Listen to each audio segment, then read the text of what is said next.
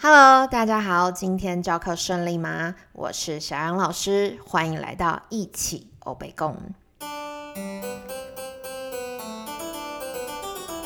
今天呢，想要跟大家分享一件之前啊，我做了一件疯狂的事。这个疯狂的事情是什么呢？啊，就是我去参加了台东啊。CT Challenge Taiwan 的三铁接力，然后我负责的是游泳这个部分。好，其实我相信对很多运动的人来讲，应该不是什么疯狂或了不起的事情。对，这很多人在进行的一个赛事，但是对我这个完全不喜欢甚至是讨厌运动的人来讲，这真的是一件大事情。那为什么我要去做这件事情呢？今天就是要跟大家分享，明明我们是音乐频道，为什么突然要去讲三天？难道要转行了吗？当然没有，没有要转行，就是运动对我来讲，现在还是充满着困难跟挑战的。对，那为什么会有这个起心动念？是有一天呢，我就下课之后，然后就突然一。觉得异常的烦躁，然后这个我就一直在想，为什么会烦躁？是刚刚教的不好吗？还是刚刚跟家长讨论问题没有回答好等等的？然后突然我就觉得，啊。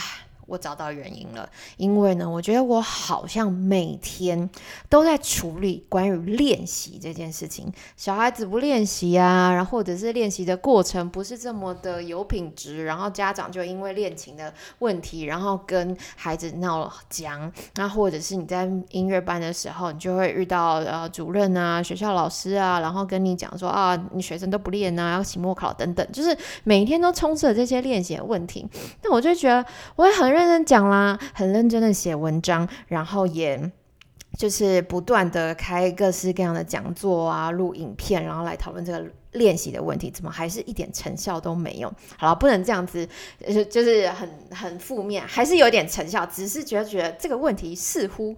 从来没有被真正的解决过，而且更恐怖的是，我发现其实十年前我就已经都在讲这些大道理了。然后我就想说，天哪！所以就是讲了这么多大道理，其实一点用都没有。然后我就突然看到了啊，甘地他写的一句话，他说：“一点点练习比讲一大堆道理更有用。”你知道，当我看到这句。的时候，突然呃，就是好像被打中一样，然后就想说：天哪，对啊，原来我之前都一直在讲大道理。然后这时候呢，你知道，有时候就是天时地利人和。我的学生家长啊，一个现在我们已经变成好朋友的一位家长，他就打电话问我说：“哎，你要不要参加二零二三年四月的啊那个接力赛这样子？”然后当时是啊二零二二年，对，所以他需要一年前就报名，很疯狂。那我就处在一个就是一直在想练习这件事情，我也没有多想，想说嗯，就是游泳。我小时候是确实有好好的训练过游泳，那当然后来就是。国中以后就荒废，一直到现在。我就想说，嗯，好吧，那既然他都他都邀请我了，那我就答应吧。反正还有一年，对。然后，而且当时呢，我正在就是阅读一本书，然后他一直在讨论换位思考这件问题，我就突然想到啊，对。所以呢，为什么我在讲练习这个问题的时候，一直觉得好像只是在讲一些，嗯，听了觉得哦，好像舒服一点，但其实没有什么实际效用的大道理，就是因为练琴这件事情对我来讲是驾轻就熟的事啊，就是几十年来的操练，我每天都要练琴的人。练琴这件事情已经变成一种很轻松的肌肉记忆了，当然过程还是会有点辛苦了，或者是你要练比较难的曲子，但是就是我已经养成了一个习惯，就像是我每天睡觉之前一定要去刷牙一样，我不会忘记，我也不会讨厌，对，它就已经是时间到了，好，你就去做这个事情，对，所以但是对于刚开始学啊琴的人，或者是还正在挣扎的人，或者是正处于青春叛逆不想练琴的人等等，就是他要去开启这件事情，就是真的有一点点难。所以我就突然想到啊，好像是一个很好的契机耶！就是我运动对我来讲，就是一件我觉得我不喜欢甚至是讨厌的事情。那呃，叫我去。维持运动习惯，好像就有一点点像是学生要去练琴，这个就是勉强可以画上等号啦。对，就是都是从一个不熟悉、不是那么爱的一个出发点开始。对，所以我就觉得哇，太棒了！我想要亲自的去做实验，看看到底从一个你讨厌啊、不喜欢。要怎么样真的可以变成一个规律的习惯？好，所以你知道吗？就是接到了这个任务，就是报名了之后还有一年才要比赛嘛。好，然后就是开始想说啊，好，太棒了，我要开启我的运动之旅。于是呢，我就还就是去看了一下，想说啊，那要怎么样开始啊？然后要怎么样去计划啊？然后我还写了，你知道，就是游泳计划表，就像是我在叫我学生练琴，然后要写练习计划表一样。然后还有什么一百个，然后有奖赏，所以我那时候的规划就是一周练习三次，然后一次三十分钟，然后从三百公尺开始增加，而且我那时候就在看《原子习惯》，大家就说先从小部分开始，有没有？就是很鼓励人心，你先从装泳衣、准备泳袋开始，我就觉得啊，好听起来好轻松哦。于是呢，我的这个游泳计划表就非常完美的被写完了。好，这个时候大概是二零二三年的 maybe，我想想哦，四月多吧。对，然后但是当时我还是很忙碌，每天还需要上课，然后还是要处理很多很多庞杂的行政事务，所以可想而知，这个游泳计划表。你知道吗？就写完漂漂亮亮，你知道还很 gay 白的去买一个板子，然后就贴在上面，然后就想说啊，我每天都要看着它，然后就知道我要去游泳，然后还要打勾这样子。然后他就在那边长灰尘，然后就这样子一日两日一直过去了，直到暑假觉得嗯蛮热的，好吧，去游个一两天，也就是那么一两天。知道暑假就是更忙啊，各式各样的夏令营啊，然后那个课程啊、音乐会等等的，所以你每天觉得啊有一个时间了，但是你已经累死了，你就是也没有那个动力想要去游。对，那。大家猜猜看，等真的等到我开始练习的时候，就是很规律的练习的时候，已经是什么时候？就是。二零二三年的二月，大概就是过完年的时候，因为那时候我就跟我学生联络，然后我就说：“哎，怎么办？我好像都没有练习，糟糕！那我们报名的那个呢是五一点五的接力赛，所以一千公呃一千五百公尺是我需要比赛的一个距离，而且是在湖里游哦。所以开始想到这些事情的时候，就想说：哇，再不开始，我真的是要完蛋了。对，所以开始踏出。就是家门口，而且很规律的练习。那这路来，你看，从我开始写计划表，然后到真的练习，已经超过大半年了。你就可以想象，要从零开始捡起一个呃你不熟悉或讨厌的事物，到规律练习，这个决心是有多么的困难。对，所以那到底我怎么做到的呢？这时候我就开始想说，好吧，就是微量练习，还是仿照想想一下那个我已经长灰尘的那张游泳计划表。所以我就想说，好，我要有一千五百公尺，我就先从三百开始，然后慢慢加五百，让自己的身体慢慢习惯你要去游泳这件事情，跟习惯你需要游的这个量。然后刚开始真的太痛苦了，而且又冬天，你知道吗？我又骑着欧豆拜，他就觉得。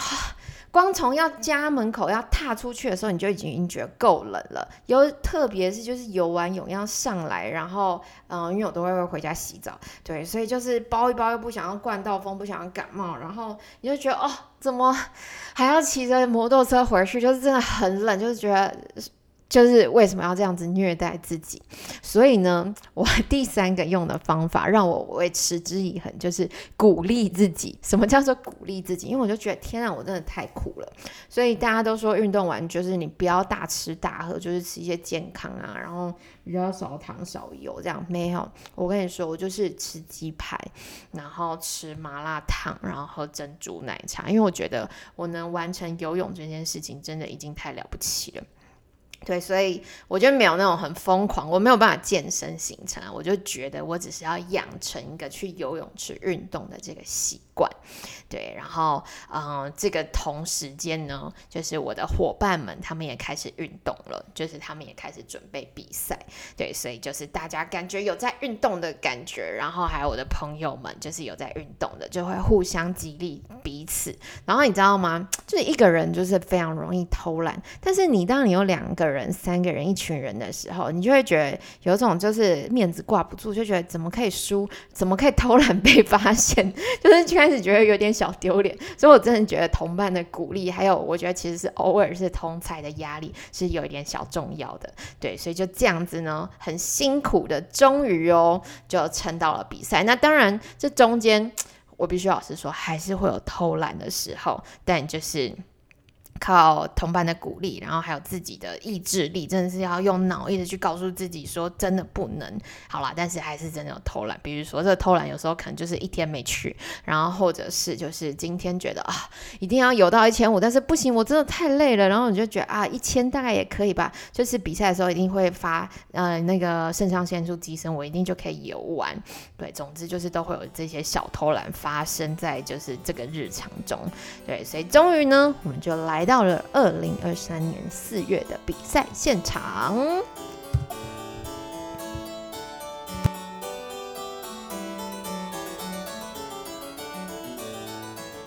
到了比赛现场之后呢，哇，你知道我从来没有参加过这样一个大型的，就是运动赛事。那你真的觉我？就是到现场之后，我真的吓死，就是人山人海，然后每个人都好热血哦。然后真正的 吓死是，我就走到那个我要比赛的湖，就是真的无敌霹雳远。然后我就是想说，天哪，我怎么可能游得到？但想说，好吧，就是就硬着头皮。然后因为我提早去，所以就两天先试游，对，就觉得好了，应该可，应该还是我可以应付的范围。然后试游就是只试游了一下，试一下水温，还有就跑去了终点线看，就是其他啊组别的人。那啊，其实铁人三项有分接力，然后还有独自完成的。那在啊，就是我比赛之前呢，还都是呃个有个人，然后也有接力。然后我在终点站看到的，就是很多都是个人赛。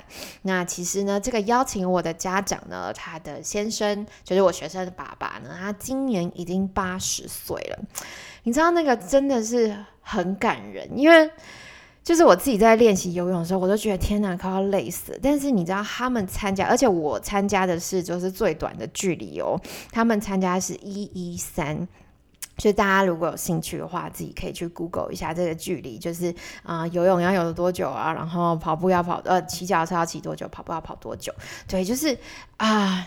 你知道那个是要从你开始到结束是将近要九个小时或到十二个小时，天呐，你真的很难想象。然后在现场啊，除了我学生的爸爸八十岁，他他说他已经就是今年是第二十八年参加铁人了，所以他因为有铁人这个目标，就是每年都要参加铁人比赛，所以他每天都会就是很规律的去运动。我听到这里时候，我就觉得天呐，真的很感人，因为其实你不管做什么事情。就是。最后比的都是你有没有持之以恒的练习，然后跟你的耐力跟你的恒心到底到哪里？所以就是我就觉得他真的给我很大的启示。然后在现场除了他，还有很多人，就是有老的、小的、胖的、高的、瘦的，然后就觉得每个人面，你知道面 面色都觉得很狰狞，因为真的很累。然后但是他们最后跑到终点的是那种喜喜悦跟成就感是。就是我每看一个跑到冲到终点，明明就不是我自己跑，但是我都眼眶泛泪，就觉得好感动哦。然后像我学生家，他们就是全家都参加，那我觉得这就已经变成一种家族活动，而且无形中你其实就在凝聚大家对于运动的这个热情，然后家人团结的那种感觉，就让我常常想到说，我们常常说练琴是需要伙伴。是需要家长陪伴孩子练琴，不是说你坐在他旁边，然后划手机，或者是把电视关小声，然后他在你后面练琴，或者是你在那边煮菜，然后他在那边练琴，不是，而是你跟孩子一起在做这件事情。就是我觉得这个道理是完全是一样的，所以在他们身上，我真的觉得啊，好感人哦。对，然后嗯，就是感动之余，隔天真的就是换到我比赛了。其实我真的蛮紧张的，但是又觉得好像紧张也不能怎么样，因为你就是就是只能游了，而且是在湖里，就是也不是在游泳池，你好像就是一定要想尽办法，真的就是游到了终点。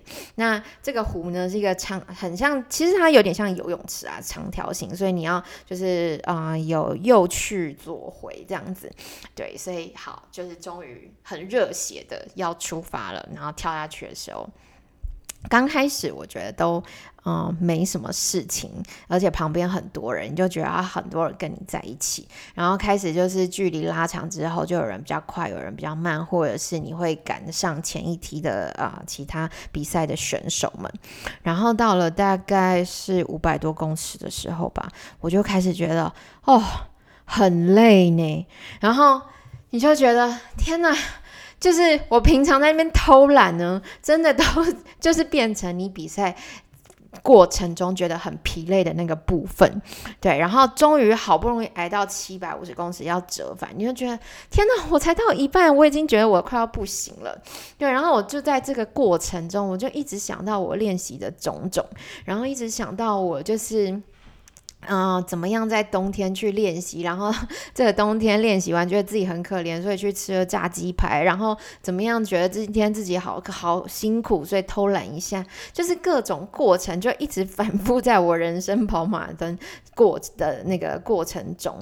那我就突然觉得，其实，嗯，当我要下水之前，就是他们已经比完赛的选手，他们说，其实起点、终点真的都不是重点。呃，重点是在这个过程，我就真的很可以理解，然后就也让我在你知道游的时候，因为其实真的很无聊，然后而且水就是脏脏浊浊的，所以其实你没有什么欣呃风景可以欣赏。也没有什么鱼可以看，就是有那种还蛮令人毛骨悚然的海草，对，所以你就是一直在不断的思考这个过程中，到底你想到了什么事？然后我就想到了，对，运动是这样，练琴何尝不是也是如此？有时候我们其实看孩子在练琴的时候，他可能啊这周。练的不是很好，但他确实有练啊，而且这个过程中，可能他呃去发现了很多自己应该要怎么练，只是还没有真的练得很好，或者是他其实透过了小聪明，他也没有真的很认真的练，他只是应付一下，让老师觉得哦好像有点练琴，但是这个过程是 miss 掉的。对，就是过程中发生什么事情，家长用什么态度陪伴，然后小孩怎么样去面对他自己的功课，以及老师怎么。样去引导他用正确的方法去度过这个每一个练习的难关，进而变成一种习惯。这个真的才是我觉得练琴最重要的事情，而且其实都是同样的逻辑。所以，你今天一个会练琴的孩子，一个会持续运动的孩子。你说他能不持续去啊，对他自己的功课，对他自己的学业负责吗？我其实觉得他们的道理其实都是相通的，对。然后所以就是想到这里的时候，默默的哎，在各种挣扎中，你知道，一直游自由是真的太辛苦，所以我就是在比赛，我就想说啊，算了啦，我觉得生命安全比较重要，然后不要被打捞上岸很丢脸比较重要。好，不是很丢脸，就是。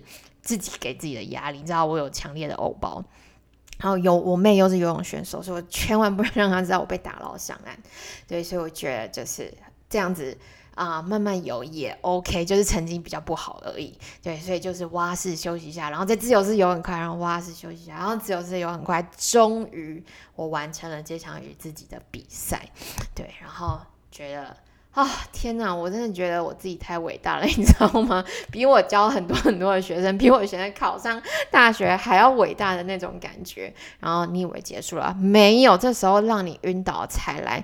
你好不容易游完一千五百公尺，走上岸之后呢？因为你要接力，所以你要跑去下一个就是呃骑脚踏车的地方，然后接你的那个晶片，它是带一个晶片，然后给你的伙伴们，让他可以继续去那个骑脚踏车完成这个。比赛对，所以你知道吗？最后哦，居然还要跑八百五十公尺，我真的觉得我是嗯，那时候脑袋就觉得。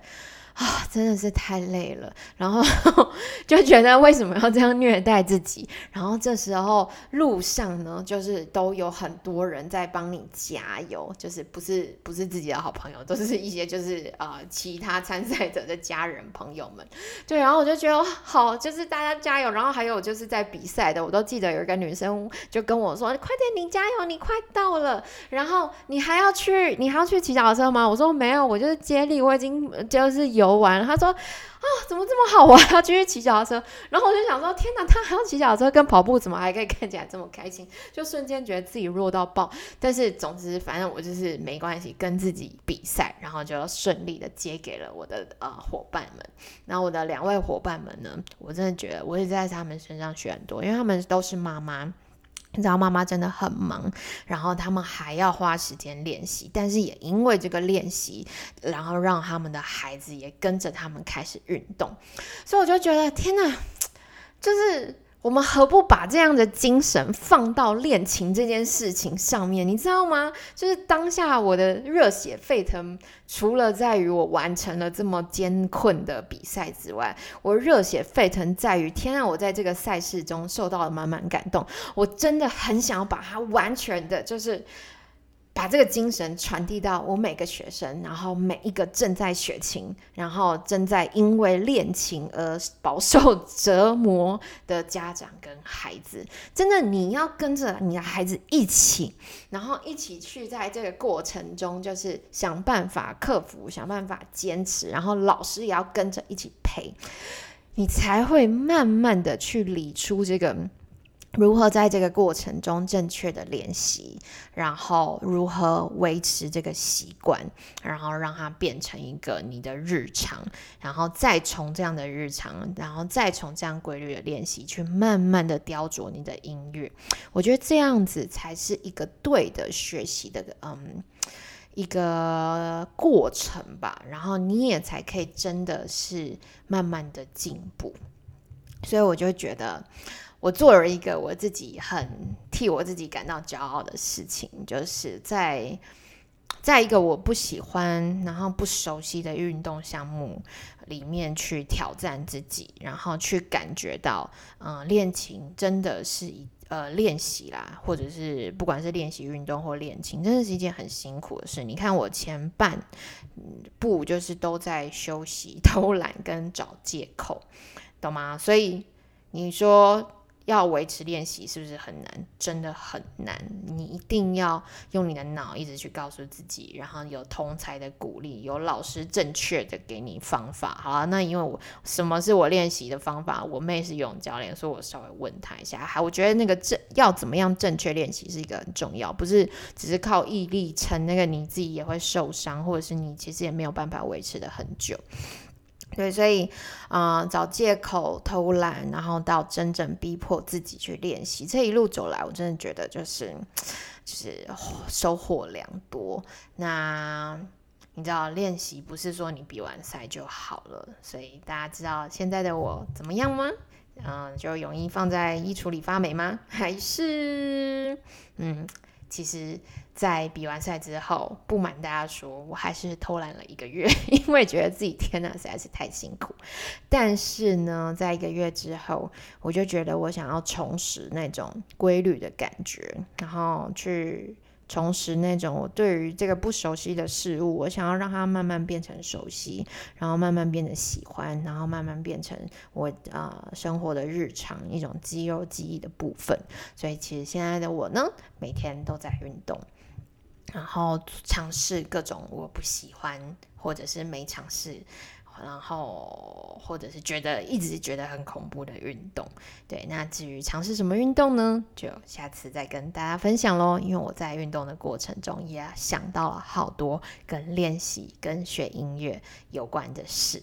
对，所以啊，希望今天听完这集的你呢，嗯，不一定要去比三天，但是可以找一个啊，你觉得自己不是那么熟悉的事物，然后开始练习。